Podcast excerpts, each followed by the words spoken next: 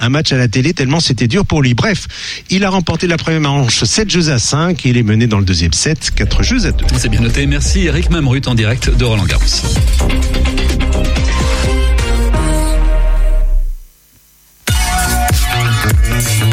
Radio G.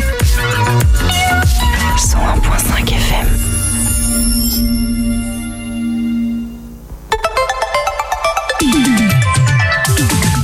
18h10, 19h, c'est Topette, la quotidienne de Radio G, présentée par Pierre Benoît.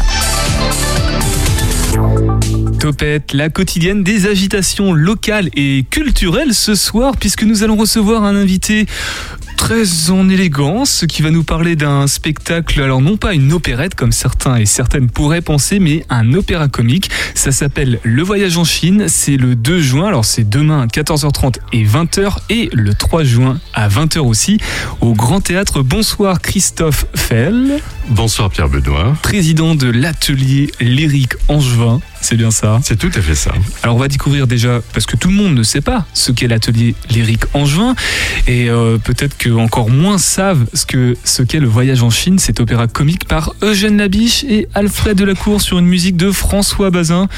On parlera aussi de ces trois personnages-là, je pense. Sans doute. Sans doute. On va parler d'un autre personnage avec nous ce soir, un sacré personnage même. Il s'agit de Zoé. Bonsoir Zoé. Bonsoir. Eh oui, Julien était persuadé que j'allais parler de lui. Tu vas bien? Très bien, et toi? Très bien également. Arrobase? Parce qu'on m'a demandé de te le redemander, donc je te le redemande. Arrobas topette-radio-g. Voilà, le compte Instagram de l'émission, c'est Zoé qui est derrière jusqu'à vendredi. Ensuite, ce sera moi qui vais reprendre les commandes. Et un autre personnage, donc Julien, dans l'émission ce soir. Salut Julien. Salut PB, je suis un peu déçu. Hein. Ta description, vraiment, je la pensais pour Oh, moi. ça va, on, on fait une tonne de compliments et la seule fois où on n'en fait pas, on se fait remonter les bretelles. ça va aussi Julien? Ouais, ça va super. Impeccable? Oui, oui, oui. Quoi de neuf pour toi? Oh là là, beaucoup trop de choses, mais euh, je pense pas qu'on aura le temps d'en parler en 50 minutes, sachant qu'on a beaucoup de sujets à évoquer. Ah. on consacrera une, émotion- une émission bientôt pour, euh, pour moi, non? C'est prévu? Comment tu sais ça? Je- Non, j'ai vraiment dit ça complètement au Eh hasard. ben, Oui, oui, peut-être qu'un jour tu seras l'invité de Topette. Ah bah trop bien. Dans un autre format, mais ça on en discutera hors antenne. Euh, ce soir, par rapport à Christophe, tu m'as dit que tu avais une anecdote. Je... Oui, oui, oui. Je, je suis entré dans le studio, j'ai vu Christophe, et là j'ai fait, mais non. Mais vraiment, je me suis dit, mais non. En fait, Christophe, c'est quelqu'un que je croise très souvent au Grand Théâtre d'Angers parce que j'y travaille et, euh, et que je le vois très souvent en tant que spectateur. Et surtout, Christophe, Christophe Fell, c'est la personne que je vois tout le temps dans les rues d'Angers. Je vois tout le temps cette personne se promener dans les rues d'Angers et à chaque fois, je me dis, mais c'est pas possible. Mais vraiment, je vous croise, mais je vous ai déjà croisé au moins 10, 15 fois dans Angers. Je me suis dit, mais je l'ai déjà vu au Grand Théâtre, mais je le vois tout le temps dans la rue. Et ça fait partie, voilà, de ces petits moments de vie un peu, euh, un peu hasardeux qu'on, qu'on rencontre parfois. Incroyable. Et Christophe, tu te souviens avoir vu euh, Julien ou pas Hélas, non. Pas du tout. Mais peut-être que la prochaine fois, il te reconnaîtra. Bah là, Ah, je pense maintenant, qu'après oui. l'émission de radio, Je a- vais être obligé de m'arrêter. j'espère. Mais souvent, je suis en voiture, je vous vois marcher. Ah, Et je me dis, mais non, je vous vois souvent avec votre canne en train de marcher. Et je Eh me oui. suis dit, mais c'est pas possible, je le vois tout le temps. Voilà. je, navigue lui. entre la place Lafayette et le, le boulevard euh, Pasteur. Ouais, bah, ça m'étonne pas. Donc, euh, je Ouais. passe en centre-ville en permanence. Voilà, on va laisser cette information confidentielle. On va pas donner tous les déplacements de Christophe non plus à l'antenne. Julien, euh, juste d'autres actualités. Alors, je crois que je t'ai vu sur scène au- avec le château du Plessis-Massé. Dis-nous en plus euh, rapidement. Ouais, tout à fait. Je joue une pièce euh, avec euh, le TRPL, le Théâtre Régional des Pays de la Loire, en association avec Anjou Théâtre. Et donc, on joue cet été euh, au château du Plessis-Massé du 18 au 29 juillet. On adapte un film, Milou en mai, en, en pièce de théâtre, donc euh, au château cet été. Et puisque tu es chroniqueur volant et là qu'on a une touche culturelle ce soir dans l'émission, donc tu seras aussi chroniqueur culturel euh, et en plus on est partenaire du quai CDN. Parle-nous de Henri III, Henri VI, Richard III, c'est ce week-end et je crois que tu y vas toi. Hein Exactement, c'est la première édition des 24 heures et la seule d'ailleurs édition des 24 heures programmée au quai ce week-end. Donc ça démarre samedi à 10h et ça termine dimanche à 10h. Et oui, 24 heures de théâtre euh, quai à Angers, mise en scène par Thomas Joly, avec Thomas Joly et toute sa troupe, ça dure 24 heures. Et ça va être euh, exceptionnel, grandiose, époustouflant. Exceptionnel, juste Christophe et après on, on- on passe l'antenne. Euh, tu y vas ou pas J'aimerais beaucoup. Je pense que je vais rater le- les 24 heures d'affilée, mais je pense que me faire les week-ends suivants. Oui, parce qu'on rappelle qu'il y a deux fois 12 heures de Exactement. euh, pour les prochains week-ends de juin. Et Richard III est une pièce que je connais assez bien. Beaucoup moins le Henri VI. Pourtant, il y a un personnage euh, qui devrait toucher les Angevins, puisque la fille du roi. René, Marguerite d'Anjou, est, l'héroïne malheureuse de, de cette pièce-là. On en a beaucoup parlé dans l'émission. On en a beaucoup Et il existe un opéra de Meyerbeer qui s'appelle Margarita d'Anjou, et dédié à cette euh, héroïne. La boucle est bouclée, on reparle d'opéra et c'est notre sujet de ce soir, du coup, le voyage en Chine avec toi, Christophe Fell, de l'atelier L'Éric Angevin. On en parle dans quelques instants sur le 101.5 FM de Radio G, à l'écoute de Topette sur le retour du travail, en direction de la maison. Restez sur cette fréquence. 18h10, 19h, Topette avec Pierre Benoît. Juste avant ça, on va faire un petit détour par l'onglet Podcast Plus du site internet de la radio pour écouter un très joli podcast, une série de podcasts, une mini-série sur la vie d'Hervé Bazin, un grand auteur local. C'est l'épisode 1 sur 4 et c'est l'émission Luc de l'émission Entre les pages qui vous le propose. Un bazin sinon rien, une micro-série produite par l'émission Entre les pages, épisode 1, Une enfance. Hervé Bazin n'est pas né en 1948 avec la publication de Vipero. Non. Il est né le 17 avril 1911 dans cette bonne ville d'Angers. Et de sa naissance, il en parlait comme ça lors d'une interview en 1994. Je suis né à Angers, rue du Bellay. J'y suis resté un quart d'heure. Ma grand-mère est venue nous chercher l'un après l'autre. J'ai commencé ma vie avec une mère que j'adorais et qui était ma grand-mère. Malheureusement, ma grand-mère est morte trop tôt, sans quoi Vipère au point n'aurait jamais existé. Son vrai nom, c'est Jean-Pierre Hervé Bazin. Le nom de famille est bien Hervé Bazin, celui d'une famille bourgeoise très connue dans le centre-ville d'Angers. Sa mère Paul, celle que l'on confond avec Folcoche, ne sait pas s'occuper des nouveau-nés. Aussi la grand-mère, Marie Bazin, va s'occuper des trois enfants. Les parents habitent rue du Bellay, en plein centre-ville, pas loin de la place du lycée. La grand-mère habite rue du Temple, tout près de la gare Saint-Lô, à moins de 2 km. Et pourtant, les trois garçons ne voient que très rarement leurs parents. Ils passent des vacances merveilleuses dans la propriété du Paty, à Maran, dans le Segréen. La Première Guerre mondiale survient. Le père, Jacques, est volontaire pour le front. Il y combat, mais tombe malade. Les autorités françaises, inquiètes pour sa santé, lui proposent en 1917 un poste à Shanghai. Et les deux parents partent en Chine, laissant leurs trois garçons sous la responsabilité de la grand-mère. En 1919, Marie Bazin, la grand-mère adorée, décède. Les parents ne vont rentrer en France qu'en 1921. Pour Paul, quitter la Chine et cette vie facile, sans aucune obligation matérielle, est un déchirement. Jean-Pierre Hervé Bazin, le futur Hervé Bazin, lui, a 10 ans. Toute la famille s'installe rue du Temple dans la maison de la grand-mère, mais un an après, le père embarque tout son petit monde dans la propriété du Paty. Le Paty, c'est grand, 900 mètres carrés et sans eau, sans gaz et sans électricité. Mais il faut afficher son rang dans cette campagne segréenne et il est plus facile d'être roi à Maran que prince à Angers. Paul, la mère, n'est toujours pas capable d'avoir des sentiments maternels. La perte de la vie facile à Shanghai est pour elle un traumatisme insurmontable dont elle ne se remet pas. Fin de la première partie. Un bazin sinon rien, une réalisation de Entre les pages.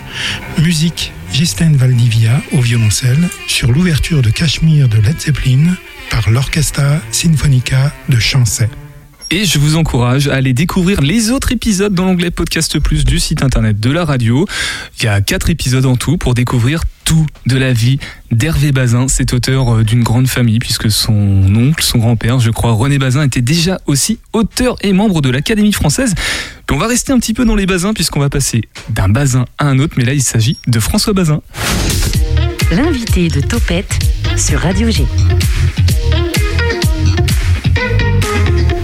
François Bazin, le compositeur de la musique du Voyage en Chine, cet opéra comique par Eugène Labiche et Alfred Delacour. Alors là, on est au 19e siècle hein, pour euh, les noms évoqués, mais on va revenir ici maintenant tout de suite au 21e siècle avec euh, toi, Christophe Fell, président de l'atelier L'Éric Angevin, qui a mis sur pied cet, euh, cet opéra comique. Ce sera, je répète les dates, hein, comme ça les auditeurs et auditrices vont pouvoir euh, noter Se ruer au théâtre. Eux, bah, c'est demain en plus, dès 14h30 à 20h aussi. Et après-demain, donc vendredi 3 à 20h toujours au Grand Théâtre d'Angers. Ce que je te propose, Christophe, avant de parler euh, de cet opéra comique, de la comment elle est représentée, d'où elle vient et comment vous, vous l'avez adapté à l'atelier, à l'atelier Lyrique Angevin, bah justement, j'aimerais en apprendre plus sur cet atelier Parce que déjà, si on fait un petit tour de table, Zoé, est-ce que tu connais l'atelier Lyrique Angevin? Pas du tout. Pas du tout. Est-ce que tu imagines de quoi ça peut parler ou pas? Euh, pff, en vrai, j'ai pas vraiment d'idée là, j'avoue. Ouais, lyrique, ça t'évoque pas des choses Le chant peut-être Ouais, le ou- chant éventuellement, mais Mhm. c'est tout. Alors on va passer de l'autre côté du- de la table du studio avec toi Julien, je pense que tu as peut-être un peu plus d'informations à ce sujet. Oui, un peu plus. Bah, travaillant au Grand Théâtre d'Angers depuis quelques années maintenant, j'ai j'ai déjà eu l'opportunité de voir, des, non pas de voir, mais d'entendre parler en tout cas de l'atelier lyrique angevin par la, la fille de Madame Angot qui avait été jouée à, je crois que c'était pour le réveillon du Nouvel Oui. An en 2019. et J'avais pas eu l'occasion, je, je- je jouais ce, ce soir-là, donc j'avais pas pu le, voir le spectacle, mais je me rappelle de cette programmation de la, de la fille de Madame ouais. La fille de Madame Rango. Alors lyrique, on est bien dans du registre euh, chanté, euh, Chanté. Alors, en ce qui concerne l'opéra comique, c'est un mélange de chanté et de comédie parlée. Contrairement à l'opéra tout court, qui lui est chanté intégralement du lever de rideau au baissé final. Donc l'opéra lyrique, tu as dit ou comique? L'opéra comique, c'est ce genre français euh, qui s'est inventé comme étant une parodie des opéras sérieux du XVIIe siècle, ceux de Louis XIV, et au théâtre de foire, que ce soit à la foire Saint-Germain ou la foire euh, euh, de l'autre côté de la Seine, parodier les opéras sérieux euh, de l'Académie royale de musique de Paris. Et c'était bien vu à l'époque de parodier ainsi ou c'était déjà très... C'était déjà euh, au vitriol, hein, parce que c'était des parodies bouffonnes qui, qui détruisaient quasiment euh, le- le- les sujets eux-mêmes, s'en moquaient hardiment. Ensuite, à la fin du XVIIIe siècle, tout ça s'est un peu calmé et on est arrivé à des opéras légers, de bon ton, de bon goût, où il était euh, fort agréable de se divertir. Et puisqu'on est dans l'opéra comique et son historique, euh, qu'en est-il aujourd'hui si on y reste euh, on C'est encore présent ou c'est juste des registres qui sont un peu dans les coins, dans les coins de pièces Pas comme du ça? tout. L'opéra le plus joué au monde, Carmen, est un opéra comique. Alors, le mot comique, c'est pas euh, la- la- les gaietés de l'escadron, c'est le fait que c'est cette forme musicale un peu particulière qui mélange le parler au chanter. Carmen est un exemple de parler et de chanter, même si ça se termine de manière absolument tragique. Et en, en reposant ma question un peu différemment, euh, à l'époque c'était actuel ou ça vient du XVIIIe siècle, hein, c'est ça l'opéra comique Oui. Aujourd'hui c'est plutôt classé euh, classique justement, Oui, ou, ça, reste un peu populaire et il y a encore des choses qui sont de manière moderne. Euh, on monte tous les ans euh, Belle Hélène d'Offenbach, La vie parisienne d'Offenbach. Offenbach est l'auteur de ce genre léger du 19e siècle qui, lui, est resté joué jusqu'au 21e. Mais il y avait toute une ribambelle d'autres compositeurs à la même époque, les Hervé, les Audran, les euh, j'en passe et des meilleurs, euh, et tout cela ont été perdus de vue. On a conservé dans l'imaginaire euh, Collectif. du public Offenbach. Mais il n'est pas le seul auteur de cette époque. Offenbach, euh, Zoé, si je te demande euh, à quoi ça te fait penser, ça te fait penser à quelque chose ou pas? Offenbach C'est pas un groupe de musique Et oui, parce qu'il y a un groupe euh, de DJ euh, électro qui a repris le nom d'Offenbach, mais je crois que là c'est une autre référence, hein, Christophe. Oui, et que je connais un tout petit peu moins bien, parce que le Jacques dont il s'agit, Jacques Offenbach, était un musicien allemand qui est arrivé à Paris et il avait 13 ans, c'était un violoncelliste. Et puis de fil en aiguille, il a commencé à monter des ouvrages lyriques avec deux, trois personnages, pas trop de chœurs, il y avait des mimes, enfin un orchestre extrêmement réduit, et il luttait sans cesse contre la, censure de son époque. Et année après année, il a réussi à gagner la, euh, confiance des autorités, notamment celle de Napoléon III, pour finalement réussir à ouvrir plusieurs théâtres à Paris où il pouvait jouer avec une distribution pléthorique, un vrai chœur, un vrai orchestre. Julien, l'opéra comique, euh, consommateur, public, visiteur?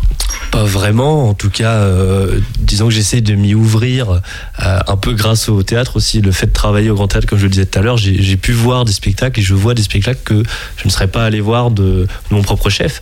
Et c'est d'ailleurs un peu comme ça que j'ai pu découvrir pas mal d'opéras. Alors l'opéra comique précisément, je crois pas avoir eu l'occasion euh, de voir un spectacle concrètement. Donc là, demain, parce que j'y serai demain, ce sera la, la toute première fois. La Eh ben, toute je suis première ravi. Bon bah écoute, tu nous diras, hein, tu reviendras la semaine prochaine pour nous expliquer c'est tout On ça. fera un débrief. de ce qu'on appelle la comédie musicale. Ouais, complètement. Le- Exactement. Ah Alors, Zoé, Zoé, Zoé, Zoé, comédie musicale, ça te parle peut-être un peu Ouais, plus un peu plus. Tu peux nous euh, en- en citer des comédies musicales comme ça. Je suis sûr que tu as consommé, toi, de la comédie musicale. Notre-Dame de Paris. Ouais, elle est jeune, Après- hein. après, elle est très jeune quand même. très hein. jeune. Et puis il y a différentes sortes de comédies musicales. Il y a les comédies musicales euh, Américaines. sur scène, et il y a aussi maintenant, depuis quelques années, enfin depuis que le cinéma existe, les comédies musicales qu'on voit à la Ah télé. oui, mais bien le, sûr. le genre historique des comédies West Side musicales, Story. Ouais, West Side Ah Story. ben voilà, c'est l'équivalent américain. Mais ce mélange de parler et de chanter sur des musiques très entraînantes, c'est né en France au XVIIIe siècle. C'est euh, l'ancêtre. Julien, rapidement. Euh, oui, vous, vous, vous parliez du fait que le que l'opéra comique était un peu l'ancêtre des comédies musicales. Oui. On parlait souvent aussi à l'époque de Molière des comédies ballets. Exactement. Euh, Est-ce que les comédies ballets c'est peut-être plus axé sur la danse que sur le chant? C'est là où se trouve la Parce que moi j'ai sans doute- j'ai souvent entendu parler que l'ancêtre des comédies musicales c'était les comédies ballets.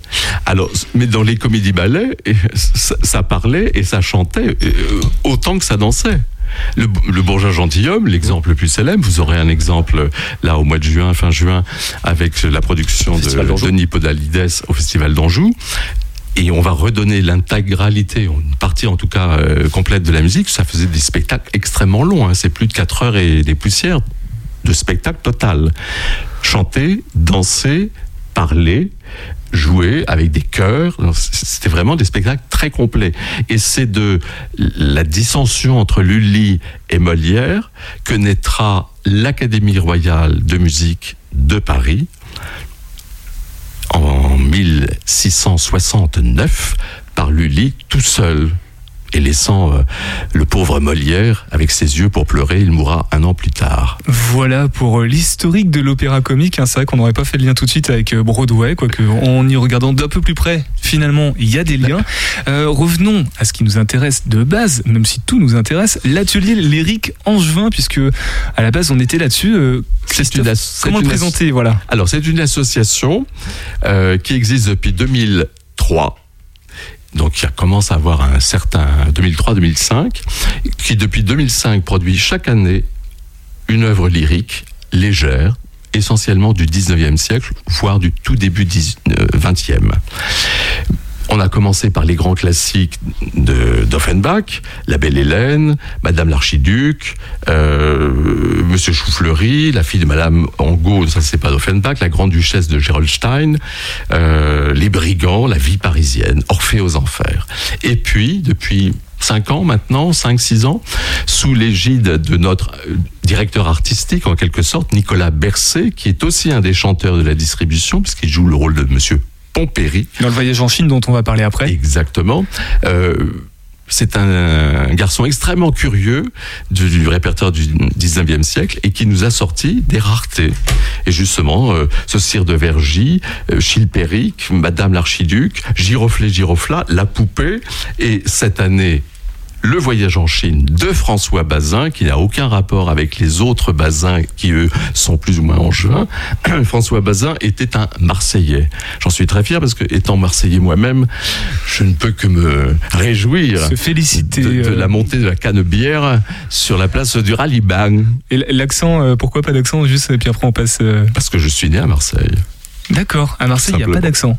À Marseille, il y a de l'accent, mais on peut aussi en perdre. On peut aussi le perdre, ça, ça c'est étonnant.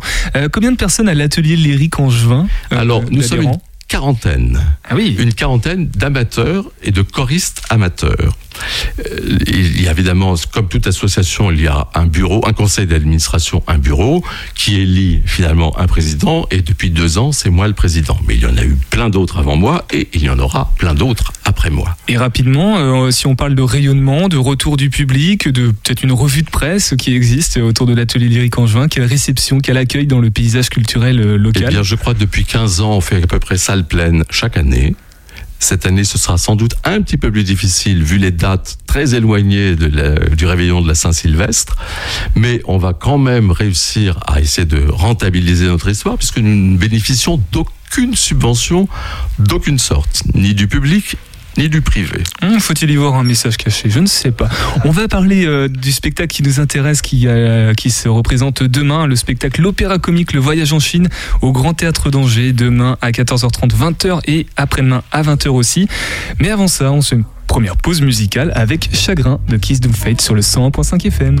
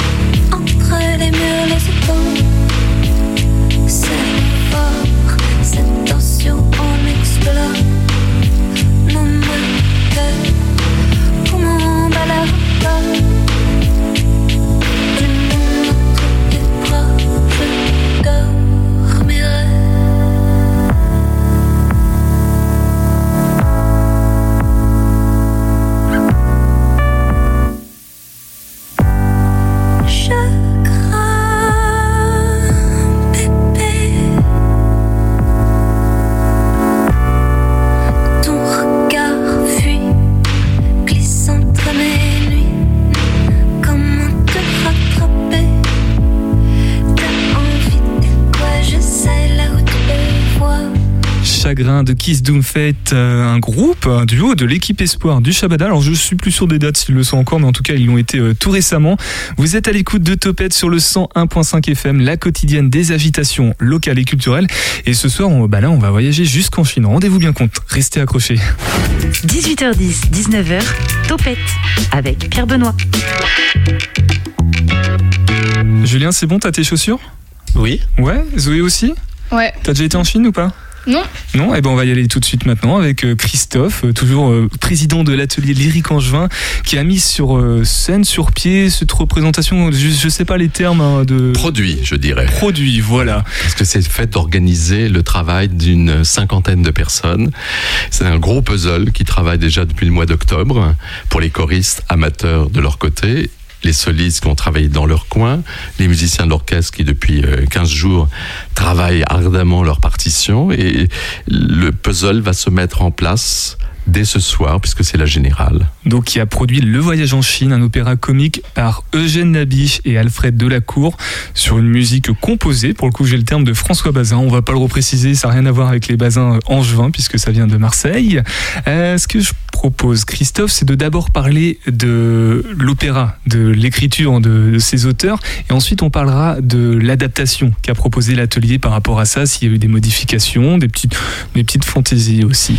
Alors, cet opéra comique est basé sur un livret d'Eugène Labiche et Alfred Delacour. Eugène Labiche est de loin le plus connu de ces deux auteurs, euh, puisqu'il a signé Labiche 178 places. Ce qui, dans le paysage dramatique français du 19e siècle, est assez conséquent. Mais il est loin derrière quelques autres, Scribe en particulier, qui lui en était à plus de 500. Mais il n'a composé que quatre, composé, écrit que quatre livrets d'opéra comique. Donc c'est une rareté de voir Labiche posé sur une scène d'opéra. Et nous avons là, dans tous les ressorts de cette histoire, des personnages extrêmement bien construits, vivants, voire caricaturaux, tout à fait dans l'esprit de ceux de la biche. Julien, t'as déjà une question? Alors c'est pas une question, mais peut-être juste pour repréciser pour nos auditeurs qui ne sont pas forcément euh, euh, voilà au courant de ce qu'est un opéra et de ce qu'est un livret. À l'opéra, le livret c'est en fait le texte qui euh, qui est écrit en accompagnement de la musique. Alors C'est plutôt c'est le texte qui est écrit en amont. En amont de la musique, oui. Et le Oui, compositeur à la lecture du texte compose une- de la musique. compose la musique. Donc voilà pour Eugène Labiche, son comparse Alfred Delacour a écrit un autre livret, ils ont coécrit. Ils ont coécrit ces quatre livrets d'opéra euh, dont je viens de parler, mais non essentiellement ce voyage en Chine.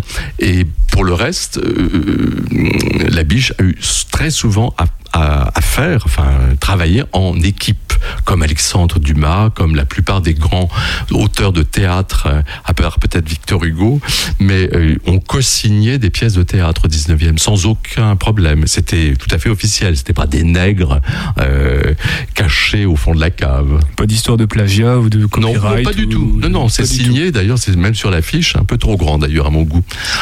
C'est oui, c'est oui parce que du coup ça fait beaucoup de noms. Après ça fait générique. C'est-à-dire que quand le nom de l'ouvrage passe en tout petit sous le nom des deux librettistes, c'est peut-être un peu étonnant. Mais j'ai remarqué que même pour euh, l'annonce de Butterfly, ils avaient le même problème. Il y a eu en gros Puccini, puis en tout ça. petit Butterfly en dessous. C'est vrai que des fois on s'y perd un petit peu. Ben, hein, c'est l'inverse Quand on reçoit un fait. gênant opéra, je, des fois je m'y perds dans le nom précis de, de l'opéra dont on parle.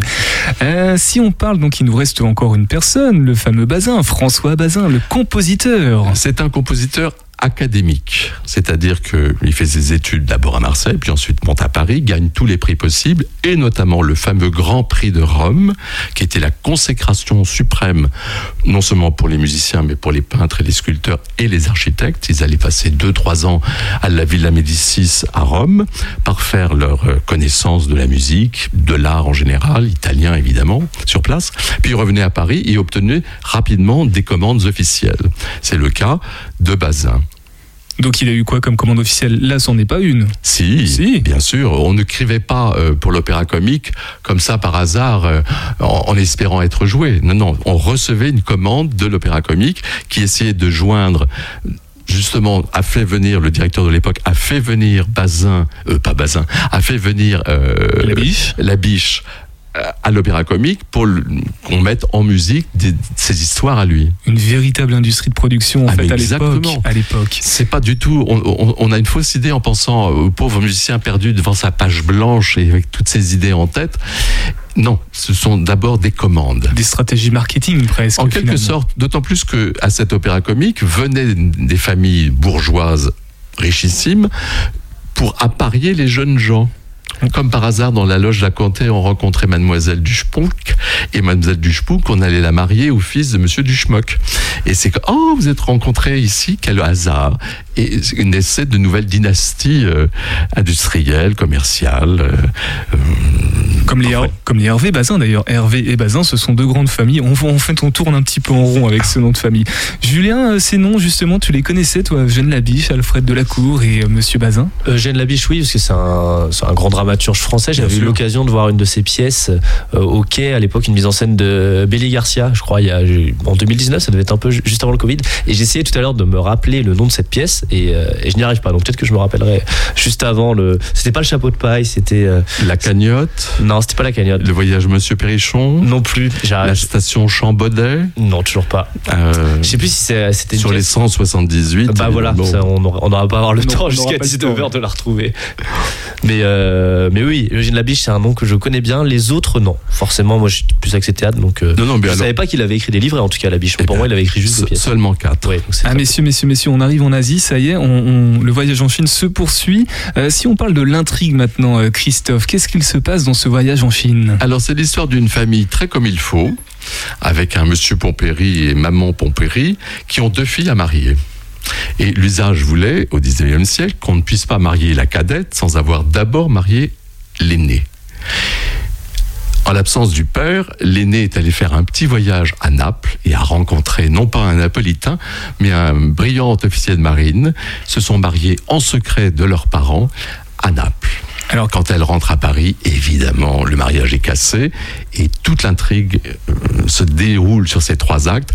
Comment Henri de Kernoisan, l'officier de marine, va réussir à convaincre Monsieur de Pompéry de se marier avec sa fille? Et c'est très difficile parce que l'un et l'autre ont une particularité épouvantable, il faut bien le dire, ils sont bretons. Oh là, ah oui, têtus. têtu. C'est une intrigue qu'on retrouve assez souvent, hein, surtout au 19e siècle, là, ces, ces imbroglios de la, bour- de la petite bourgeoisie ou de la grande bourgeoisie. Notamment dans l'opéra comique, ça se revoit aussi ailleurs peut-être? Oh, bah, euh, à l'opéra comique, c'est- un des ressorts fondamentaux. Là-dessus se grèvent des personnages secondaires, notamment un, un, un- un brave euh, notaire qui n'a strictement rien à voir avec cette famille, mais qui, euh, se trouvant là par hasard, tout d'un coup s'intéresse à la conversation, raconte sa vie à lui, la mêlant à celle des Pompéry, et à l'intrigue, et ça devient inénarrable. Et puis on retrouve ça aussi dans, dans le théâtre, les, les grandes comédies du début du, 19 du 20e, les Fédos. euh.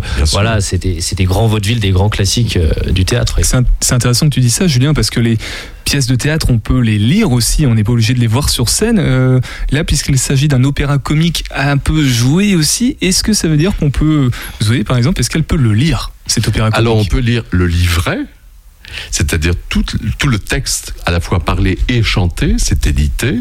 C'était édité au 19e siècle de manière assez courante, parfois même plus vite que euh, la musique. Évidemment, quand on n'est pas musicien, manque euh, toute la partie musicale.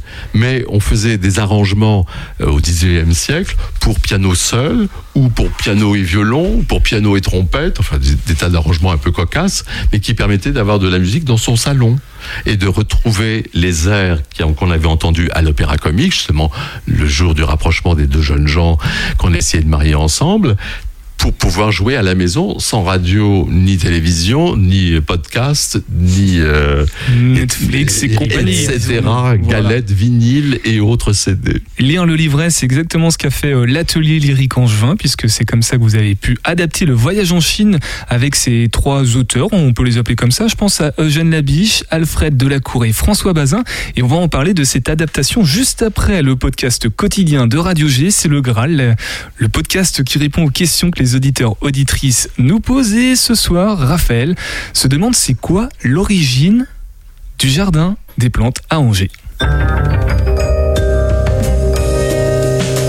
Question de Raphaël, c'est quoi l'origine du jardin des plantes? Tu espères me planter avec ta question? Viens, je t'emmène au jardin. L'origine, un jardin des plantes, c'est un jardin de plantes médicinales. Mais en France, on a élargi le concept et cet espace devient aussi botanique. Alors que la production de plantes médicinales se faisait dans des jardins privés, le fait d'y adjoindre des plantes ornementales du monde entier en a fait un musée public à ciel ouvert. Le plus vieux jardin des plantes est celui de Montpellier en 1593. Le plus célèbre est celui de Paris, ouvert au public en 1640. À Angers, c'est un jardin paysager à l'anglaise de 4 hectares. Il date de 1905 et si vous voulez découvrir toutes ces plantes, sachez qu'il y a 70 QR codes dans tout le domaine pour en savoir plus. On reste un petit peu dans le 19e siècle aussi avec euh, ces jardins des plantes, euh, tout comme le voyage en Chine dont on s'intéresse maintenant. La représentation euh, proposée, produite par l'atelier lyrique Angevin, c'est demain à 14h30 et à 20h au Grand Théâtre et aussi le 3 juin, donc vendredi à 20h, toujours au Grand Théâtre avec nous Christophe Fell, le président de cette association, l'atelier lyrique Angevin, pour nous en parler. On a découvert hein, déjà l'atelier, qu'est-ce que c'était, euh, le voyage en Chine, comment ça a été écrit, quelle était l'intrigue, et maintenant, si on parle de l'adaptation, parce qu'il y a une sacrée distribution, hein. Euh, on- la liste est longue, c'est pareil, je sais pas si on peut citer tout le monde, On mais il y a peut-être des choses à dire quand même. Euh, il y a un noyau de chanteurs qui nous accompagnent depuis euh, 2005, les, les premières créations. Donc le, le- le- celui qui vraiment, les deux en tout cas, qui nous accompagnent depuis le début, c'est évidemment Nicolas Bercé et Charles Mérine, qui tous les deux sont vraiment nos, nos piliers ténors pour Charles Mérine et baryton basse pour Nicolas Bercé. Professionnel ou amateur eux Absolument professionnel. Professionnel. Tous les solistes sont des professionnels, ainsi que l'orchestre qui se trouve dans la fosse, les 27 musiciens de l'orchestre qui nous accompagnent. Le chef d'orchestre est professionnel et surtout, maintenant depuis 4 ans, Guillaume Nozac, qui est le metteur en scène de cette production que tu as vu donc euh, ou que tu as raté dans La fille de Madame Bongo. Et, et ce garçon, euh, Guillaume Nozac, avait produit euh, Monsieur Choufleury restera chez lui le trois petits points de suspension. C'est une pièce en un acte de d'Offenbach, pièce chantée, et qui avait eu le prix du public au Festival Off d'Avignon il y a déjà maintenant 4 ou 5 ans, je crois. Moi, il me semble. 2018. Pourquoi avoir voulu adapter le voyage en Chine Parce particulièrement? que justement, c'est rare, ça nous sort un petit peu des sentiers battus. Le fait d'avoir enfin un opéra comique sur un sujet de la biche, c'est une rareté.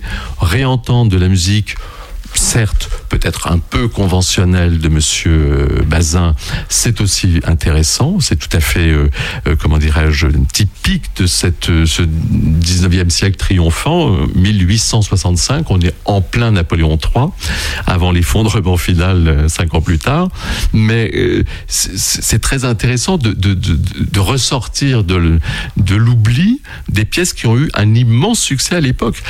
On a arrêté de les jouer après la guerre de 14-18.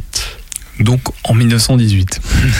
si je suis pas trop mauvais en maths. 18, 19, 20, c'est comment c'est on a c'est passé de mode. Mais c'est en train de revenir très fort. Il y a vraiment des musicologues, notamment à Venise, le Palazzetto Bruzzane, qui s'occupent de toute la musique lyrique française du 19e siècle et qui, avec des moyens bien supérieurs à ceux de modestes de l'atelier lyrique angevin, fait ressurgir des pans entiers de notre patrimoine lyrique qui est un peu parfois oublié par les Français eux-mêmes. Christophe, est-ce que l'ensemble des ressources humaines, on va dire, de l'atelier euh, lyrique Angevin est mobilisé euh, Ah oui, de A en jusqu'à Z, Euh, du déménagement des timbales jusqu'à la couture du moindre bouton.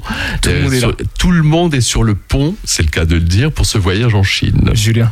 Oui, une question pour euh, à propos de cette adaptation.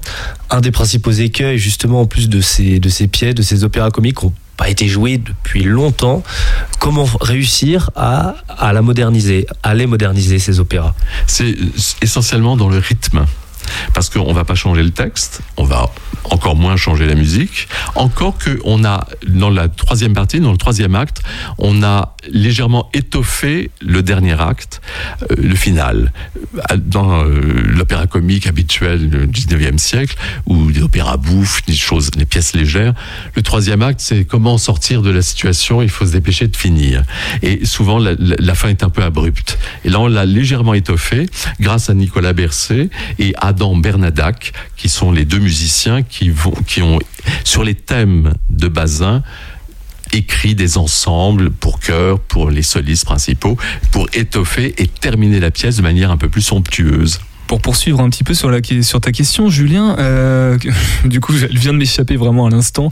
Euh, pourquoi vouloir, enfin vouloir, je sais pas si c'est vouloir, mais on va chercher un petit peu dans les tiroirs les anciens, euh, les anciens opéras comiques, les anciennes productions, pour les remettre un petit peu au goût du jour, les redynamiser, les moderniser d'une certaine Les façon. rendre accessibles. les rendre simplement. accessibles. Est-ce que, et là je rejoins une des premières questions que j'avais, est-ce que euh, n'y a pas aussi peut-être une nécessité de proposer de nouvelles choses? Bien sûr, on peut pas remonter sans cesse la Belle Hélène ou la vie parisienne, même si le public en est très friand et à juste titre. Mais il faut aussi être un peu curieux et aller chercher. Et c'est notre rôle, une partie de notre rôle, pas seulement, mais ça fait partie de nos, de nos fonctions. Non seulement on va chercher des ouvrages rares, mais aussi on va chercher un public nouveau. Nous allons dans les écoles, notamment à Condorcet, une école primaire, et on forme, euh, à- grâce à deux ateliers d'une heure et demie chacun, donc deux fois une heure et demie par classe, on forme les enfants à qu'est-ce qu'un opéra, qu'est-ce qu'un opéra comique, et ensuite le, le- le rendre accessible tout cet univers du 19e, et notamment de tous les codes et les conventions euh, sociales du 19e qui peuvent échapper à un enfant de 8 ou 9 ans. Julien Ouais, c'est- je rejoins un peu ce que vous dites et ce que, et ce que disait Pierre Benoît à, à l'instant. On, voilà, on va, on va pas se le cacher. L'opéra, l'opéra comique, ça reste, euh, comment dire, des Terra incognita. Bah, c'est des, des terrains inconnus pour une grande partie du public. Euh, c'est toujours le même sorte de public qui va voir ce genre de pièce. Hélas. Hélas, oui, on peut Hélas, le dire. parce que c'était un genre éminemment populaire. C'était le seul moyen de divertissement du 19e siècle. C'était d'aller au théâtre et mieux qu'au théâtre, le fait d'avoir la force de la musique en direct avec 27 instrumentistes. Mais parce que c'était quelque chose de nouveau. C'était quelque chose de jamais vu à l'époque. Forcément, en il y 2022, avait- c'est complètement différent. Tout- toutes les semaines, il y avait des créations. C'est aujourd'hui, on pense que on rejoue toujours les mêmes 100 100, sempiternels euh, numéros d'opéra, mais pendant, le- pendant quatre siècles, l'opéra était une création mais euh, hebdomadaire. Et donc justement, le fait d'aller dans ces écoles, là, c'est une politique aussi de la part de l'atelier lyrique angevin d'amener un nouveau public, un public Oui, justement que- éminemment jeune. Et il faut former les jeunes. Il faut et leur non pas leur apprendre quelque chose, leur permettre de comprendre quelque chose.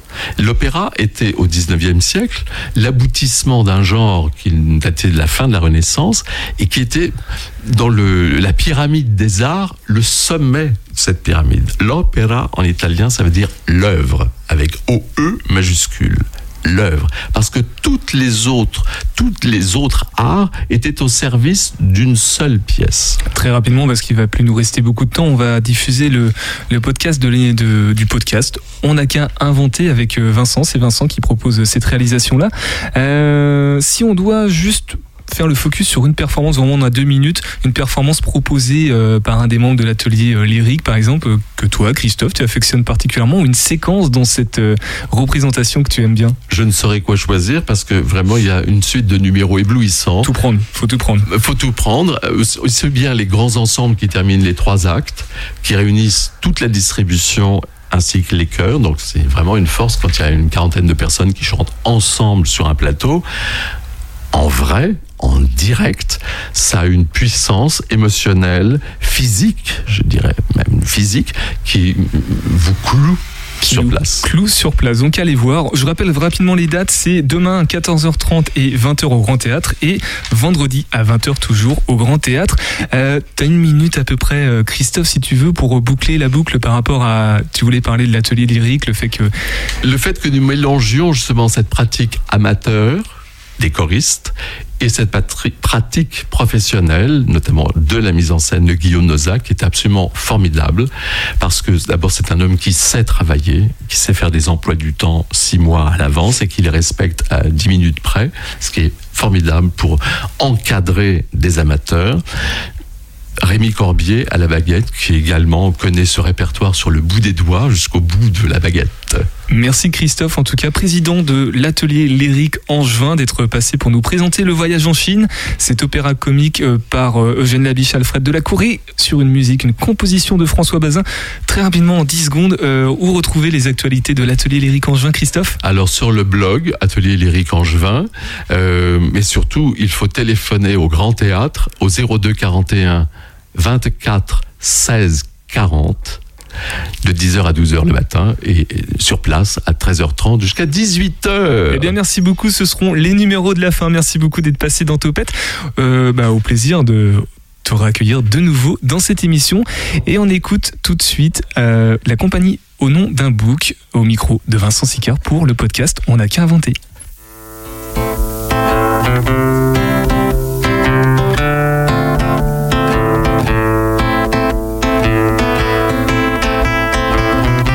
Tous et à toutes, bienvenue dans On n'a qu'à inventer Express, la chronique de Topette consacrée aux artistes angevins et angevines qui viennent partager et présenter en 8 minutes chrono leur univers, leurs projets et surtout leur manière de fabriquer à plusieurs. On n'a qu'à inventer Express s'intéresse au faire et créer ensemble à travers des collectifs d'artistes qui ont accepté de se prêter au jeu. Alors on n'a qu'à inventer Express épisode 2, c'est parti, top chrono. Bonjour la compagnie nom d'un bouc, ou plutôt devrais-je dire bonjour Benjamin, bonjour Céline et bonjour Claire. Bonjour.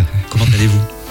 Bah écoute, ça va bien, il fait beau. Alors Claire a la bonnette de- du micro assortie à son t-shirt. Oui, c'est important. Et elle, en- elle en est très, très heureuse, je crois. Euh, merci d'avoir accepté euh, l'invitation à venir euh, à bord de cette petite capsule sonore et puis euh, surtout de venir nous présenter vos univers communs et respectifs. Vous allez nous expliquer un petit peu comment vous, vous travaillez ensemble au sein de la compagnie Nom d'un bouc, mais pas que. Oui, c'est ça, c'est plus complexe. On va prendre un peu de temps pour, pour s'expliquer ça. Je vais vous présenter en quelques mots à nos auditeurs et auditrices qui est qui. Qui commence surtout? Allez, moi je commence. Euh, donc moi je suis Benjamin Tudou, moi je suis, euh, on va dire, l'artiste associé de la compagnie Nom d'un Book, c'est-à-dire que je pense et je crée et je, euh, je m'associe avec des artistes sur les spectacles de la compagnie Nom d'un Book. Voilà. Tu passes la parole à qui Je passe la parole à Céline qui est en face. Eh bien, Céline Villalta, je suis musicienne, comédienne, euh, chanteuse. Je suis électron libre, je n'ai pas de compagnie, mais je travaille avec euh, aujourd'hui euh, cinq compagnies différentes. Donc euh, voilà, j'entre dans des univers différents, j'y mets le mien aussi. Et voilà. Sur euh, cinq compagnies euh, angevines Non, ou alors pas du tr- tout. très large C'est une C'est pas voyageuse du tout angevin. Je travaille pas beaucoup à Angers. Je travaille bah, d'ailleurs la compagnie Nom d'un bouc. euh, ça va faire des années que j'avais pas travaillé avec des personnes angevines. Et là, ça y est, je reviens euh, sur ce retour. projet. Claire, est-ce que tu veux bien te présenter? Oui, donc euh, Claire Godin, euh, moi je suis comédienne essentiellement. Je fais aussi un petit peu de chant de temps en temps en fonction des projets. Et euh, je travaille pour beaucoup de compagnies, surtout angevines. Et j'ai monté il y a peu de temps également euh, ma propre compagnie qui s'appelle la compagnie Yolanda. Est-ce que tu veux nous en dire quelques mots? Euh, pas encore parce que c'est trop, c'est trop neuf tout ça. Il y a des choses qui démarrent, mais euh, rien n'est encore fait. Donc euh, Est-ce qu'il y a un compte Facebook de cette compagnie? Oui, Voilà, oui, ça c'est, oui, un logo. Il y a un logo, trois photos, et puis euh, on est, c'est parti. Et, Oui, des, oui. et des vœux de bonne année 2022.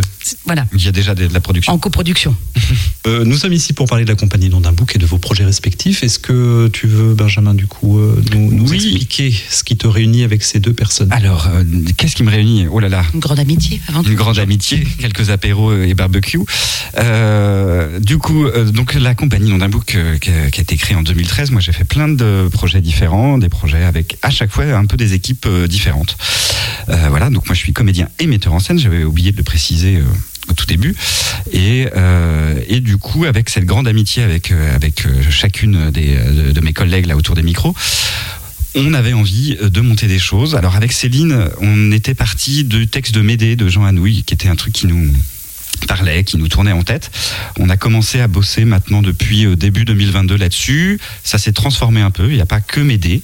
C'est Médée et un texte aussi de Jean-Yves Pic qui s'appelle De la déflagration de l'amour. Et en gros, on est en train de construire un spectacle autour de euh, l'intensité du début de l'amour, de la rencontre et l'intensité de la fin, de la séparation. Euh, voilà où on en est pour l'instant. Qu'est-ce qui se joue aussi dans la relation amoureuse Euh, Est-ce que qu'est-ce qui fait qu'on s'arrête et qu'est-ce qui fait qu'on continue malgré Malgré les malgrés. Voilà. Mm. Vaste programme. Bah oui, oui, oui. Donc on va aussi, on a un projet aussi, il y a ces deux textes-là, mais on a euh, évoqué la possibilité d'écrire des petits bouts, nous, Bien sûr. aussi, ouais. de, de- là-dessus. Et puis de la danse, et puis de la musique et du chant. euh, Tout ça, quoi. Ouais. Et donc, Faut pour bien en savoir plus, il va falloir écouter la version longue de cette rencontre. très, très, très vite, je vous le dis. Dans N'a qu'à inventer Express. Que, du coup, vous pouvez, Claire et Benjamin, nous parler de- du projet qui vous réunit. tous les Alors, le projet qui, qui nous réunit pour l'instant s'appelle French Citizen. C'est un projet, on, a, on s'est d'abord réunis tous les deux avec l'envie de faire un duo euh, dans la rue. Euh, de théâtre de rue et puis on a cher- cherché des thématiques on a tourné autour de thématiques et très vite on est tombé sur des super héros du quotidien c'est des vrais gens qui n'ont pas de super pouvoir comme dans les films mais qui vivent dans des capitales et qui se mettent des masques et des capes pour faire du crime fighting comme ils l'appellent et ça nous a beaucoup amusé et ça vient questionner du coup la citoyenneté, le rapport euh, au vivre ensemble, de comment on partage la ville ensemble. Et c'est quoi être citoyen, c'est quoi être élu, puis c'est quoi être super-héros là-dedans. Voilà. Ça va Claire? Ça va.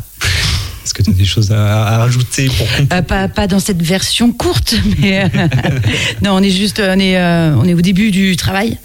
Euh, c'est pareil, on s'est, on s'est vu euh, quelques fois cet hiver pour euh, plus chercher les idées, apporter euh, des matières euh, différentes, et euh, on a juste fait une session sur le plateau euh, très récemment. Donc voilà, c'est un projet qui, qui débute. Avec Anne-Claude Romary qui va nous écrire le texte. Voilà. création euh, de A à Z. C'est ça. Exactement. Bravo. Bravo pour ça. Euh, on a, on s'est proposé de, de- d'un petit extrait peut-être de, du texte, euh, je dis pas de bêtises, de Médée. Alors là, ça sera un extrait justement de la déflagration de Ah, l'amour voilà, qui est pardon. le premier texte qui ouvre. euh, Donc vous avez, sans vous mettre de pression, quelques grosses secondes pour très bien nous livrer un petit extrait. On vous écoute tout de suite. Le temps du dehors et le temps du dedans. l'espace du dehors et l'espace du dedans. Est-ce que ça peut se rencontrer, ça? Qui n'a pas vécu l'éternité de l'amour au moins un instant Que celui qui n'a pas vécu l'éternité de l'amour au moins un seul instant. Le large de l'amour et le puissant du sang de l'amour au moins un instant Cette faillite du temps qu'est l'amour, C'est éclair. ce trou noir, Que celui-là se bouche les oreilles avec des herbes. qu'il se remplisse la bouche de terre, Car ni les unes ni l'autre, ne lui servent à rien. qu'il attende plus loin. Il ne comprendra rien. Mais vous qui savez cela, n'est-ce pas? L'inouï de cela. D'inexpliqué de cela, Regardez, oui, tout là-bas, deux corps comme déjà suspendus l'un à l'autre, accrochés l'un à l'autre, comme tissés l'un à l'autre. s'approchent l'un de l'autre, Dans ce grand tremblement du désir l'un de l'autre qui les a pris tous deux dès qu'ils se sont aperçus. oui, juste un regard, Peut-être même pas, aura suffi. mais même pas. Voici qu'ils pénètrent tous les deux dans un temps qui n'est qu'à eux, Un espace qui n'est qu'à eux. c'est-à-dire rien pour nous, Un fragment ridicule, une miette de monde. une fraction de seconde, Mais une miette qui pour eux est une planète. une miette qui est le monde à elle toute seule, Même l'univers, la miette. et même plus que l'univers, Et la seconde, l'éternité, oui. un ralenti d'éternité. Merci pour cet extrait. Est-ce que tu veux bien donner le, le titre Oui. euh, du texte? C'est euh, Jean-Yves Pic et ça s'appelle De la déflagration de l'amour. Merci. Claire se propose de faire la super-héroïne Peut-être Tu veux envoler Tu veux Ah bah, bien, bien sûr, je, enfin, j'ai pas de super pouvoir hein, puisque dans notre spectacle on n'en aura pas, mais euh, en tout cas, je peux avoir un super costume et Et c'est déjà beaucoup. c'est déjà énorme. C'est déjà super. On est déjà aussi à la fin de, de cette première, euh, première euh, rencontre, puisque la rencontre va continuer dans une version plus longue qu'on va enregistrer dans la foulée. Ça, c'est les, secrets, euh, les coulisses. Merci à tous les trois d'avoir relevé le défi des 8 minutes chrono. Donc, je rappelle aux auditeurs et auditrices de Radio G qui nous écoutent. Alors, soit ils nous écoutent dans la quotidienne culturelle Topette, soit sur le, site internet de Radio G, www.radio-g.fr, évidemment, euh, dans la rubrique Podcast Plus. Vous pouvez donc réécouter cet échange, vous pouvez le partager, évidemment. Et puis, si vous voulez donc découvrir la version longue de cette rencontre, ce sera sur le site Parole Parole et compagnie ou sur les réseaux sociaux du même nom. Quant à la compagnie nom d'un book, voici comment retrouver son actualité. Alors sur le site internet de la compagnie, www.ciecompagnienondunbook.fr, sur Instagram et sur Facebook. Merci Céline. Merci Claire. Merci. Merci Benjamin. Merci Vincent. À très bientôt sur Radio G ou ailleurs. Salut. Eh bien, merci euh, Vincent aussi. Et puis dans quelques instants, c'est Bang Geek Mafia avec vous les gars, Seb et Pablo. On parle de quoi ce soir? Alors ce soir, on va parler de, du Hellfest, deuxième partie. Donc euh, le week-end du, euh, du 20... 24, 25, 26. 23, 24, 25, 26. Et c'est dans 15 secondes sur le 100.5 FM. Restez branchés sur cette fréquence. Prenez soin de vous. Et moi, je vous dis topette. Salut. Salut. Shock Radio FM.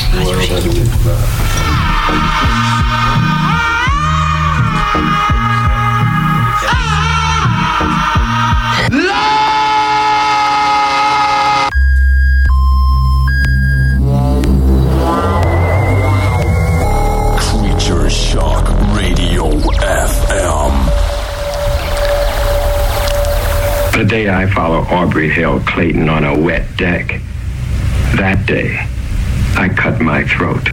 Salut et bienvenue dans Band Geek Mafia. Band Geek Mafia, c'est votre émission Infoculture. Un mercredi sur deux, les semaines paires, sur Radio G. Salut Pablo. Salut Seb. Alors, comme tu le disais à Pierre Benoît tout de suite, de quoi on va parler ce soir? Eh bien donc on va parler du Hellfest. On a dit, on avait annoncé une spéciale Hellfest. Alors on en a déjà fait une il y a à peu près euh, un mois, un mois et demi, hein, à peu près, si, ma Oui, mémoire est bonne. Sur le premier week-end. Sur le premier week-end. Et là, on va parler du deuxième week-end. Premier week-end, trois jours. Deuxième week-end, quatre jours. Donc du 23 au 26. C'est l'abondance. Ouais, exactement. Donc on va, euh, en gros, on va passer plein de musique, on va vous parler un petit peu des groupes, et puis voilà, bah, on espère que vous allez kiffer avec nous. Et donc, on va parler euh, des groupes qui passent le jeudi, le vendredi, le samedi et le dimanche. Parce qu'il y a Exactement. quatre Il y a quatre. euh, Donc du coup, on sera obligé de faire des choix. On est désolé, hein, parce que peut-être que certains auditeurs, euh, sire ou éditrices, euh, ne s'y retrouveront pas tout à fait, mais on essaie d'être éclectique et puis de, de passer plein de choses différentes entre les, les- voilà. Il y a des super têtes d'affiche forcément, mais il y a aussi des super groupes que toi t'as sélectionné, Seb. Donc ça va. Bah, être qu'on a sélectionné ensemble. Ouais, absolument. Voilà. Et puis, on dédie cette émission à Rudy. Eh ben oui, Rudy. Qui va au Hellfest pour la première fois. Voilà, et Et, qui- et on peut le faire, on peut aussi dédicacer l'émission à Maya. à Maya, ma fille, qui va aller, qui va Aussi. aller au Hellfest et son Pour la cadeau première fois. pour la première fois et son cadeau du bac, euh, voilà, elle va, elle va se. Parce que c'est vrai que nous, on a un peu l'habitude d'y aller. Exactement. Alors, on disait euh, tout à l'heure avec Pierre Benoît euh, qu'on va aussi enregistrer des sons hein, pendant le, le Hellfest. Des- on va faire des interviews, on va enregistrer de, du son d'ambiance, de la musique, pourquoi pas. Enfin, voilà quoi. Et on refera une émission retour du Hellfest. Absolument. Et puis suivez aussi les infos sur le site de Radio G puisque on va essayer de, voilà, de, de mettre euh, des, des photos, des interviews euh, voilà, régulièrement euh, à disposition. Voilà. Ouais, nickel. Ça va être très sympa. Alors, Alors pour commencer cette émission, on va écouter Miles Kennedy. Je sais pas si euh, Pablo, tu connais Miles Kennedy? je les avais vus en concert. C'est, si je me trompe pas, c'est un groupe trash. Alors non, non, Miles Kennedy, c'est un chanteur américain. Ah, c'est un chanteur américain. Il, il- alors, il, a, il a son groupe, hein, Ouais. euh, Miles Kennedy, euh, et il va passer au Hellfest, donc c'est pour ça qu'on l'écoute. Et surtout, il chante aussi avec Slash, le guitariste Voilà, de Guns. N' Roses, qui sera présent aussi au Hellfest. Ouais, le samedi. Donc il y aura Guns N' Roses, il y aura Miles Kennedy avec son groupe. Et donc je me disais que comme il est, il est pas forcément très connu en Europe, il est très connu aux États-Unis, Mhm. on peut peut-être démarrer l'émission avec une petite découverte, voilà, un petit, un petit plaisir. Miles Kennedy tout de suite dans Band Geek Mafia. Sur Radio G 101.5. 101.5. Alors, la radio qui fait Qui le fait point. le point C'est parti. parti.